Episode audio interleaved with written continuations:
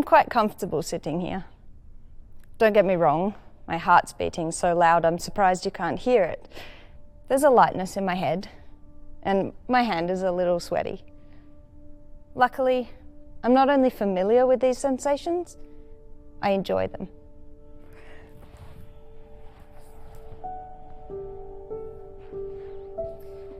Over my career as an aerialist, I've learned to listen to those signs from my body, whose most important job is to keep me alive.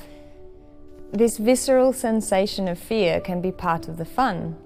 Why do you think we go on roller coasters, watch horror movies, or in my case, fly through the air? But it will only be fun if we have choice in those moments. Those who enjoy horror movies do so when they know they can look away, when I swing through the air to take the hands of a partner high up in a circus tent, ultimately I have a choice of releasing if I trust that person to catch me.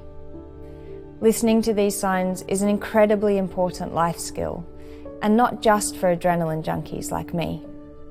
If we don't know how to listen and respond to our warning signs of fear, we risk being overwhelmed by a fight, flight, or freeze stress response.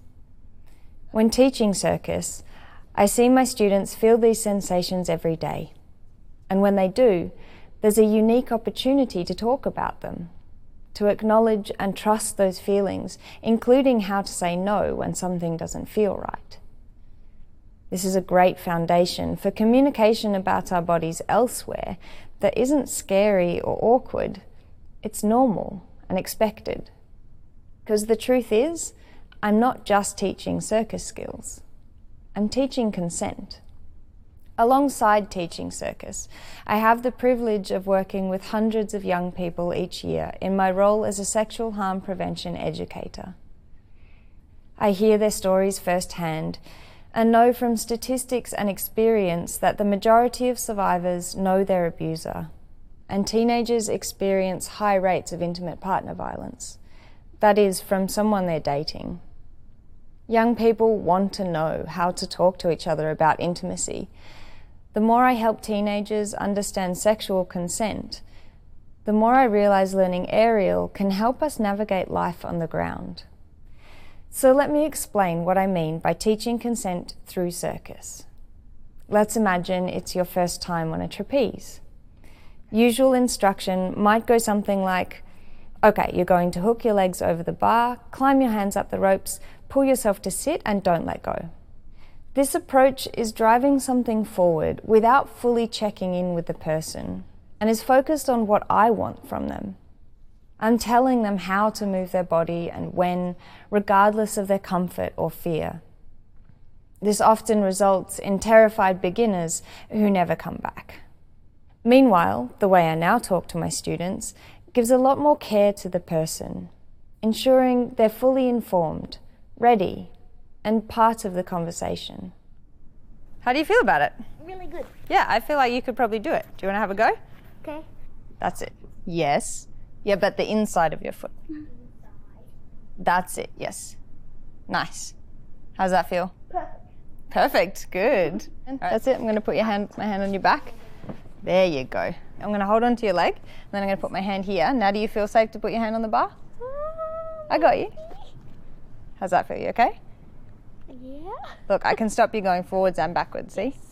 Woo, I got you. this type of language, like how are you feeling? Are you okay with my hand here? Helps circus performers succeed. I believe it also reduces the risk of accidents as a result of my students trusting and being able to act on what they're feeling at any given moment. This specificity is required later in life if and when someone wants sexual intimacy. But because it's not a normal part of our interactions, it can feel so awkward. And people might think it's easier to say less. But saying less can lead to ambiguity, problems, and potentially abuse. There is, of course, no specific script for the language of consent.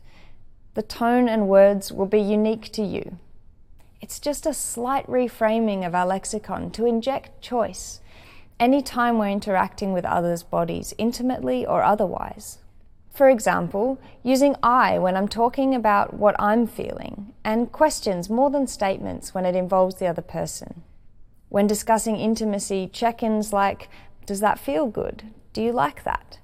In addition to letting your partner know what you need, want, and like, helps us have experiences we remember fondly and have no regrets about. We need to broaden our understanding of consent and start thinking of it as a verb, not a noun. To consent is an active, ongoing agreement, not a checkbox to be ticked.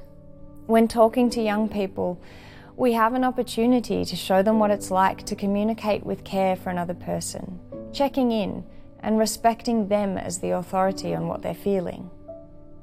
If we normalise consent everywhere, by the time someone is ready for a sexual experience, they will know that they're allowed to ask questions, stop at any time, and most importantly, to enjoy themselves. Children are our future, and they will learn to give care in the ways we give care. Sexual consent doesn't have to be a mood killer, or the talk either. Like circus, it can be joyful, fun, and exciting. Our intimate experiences should not only be safe, but as thrilling as flying through the air. Thank you.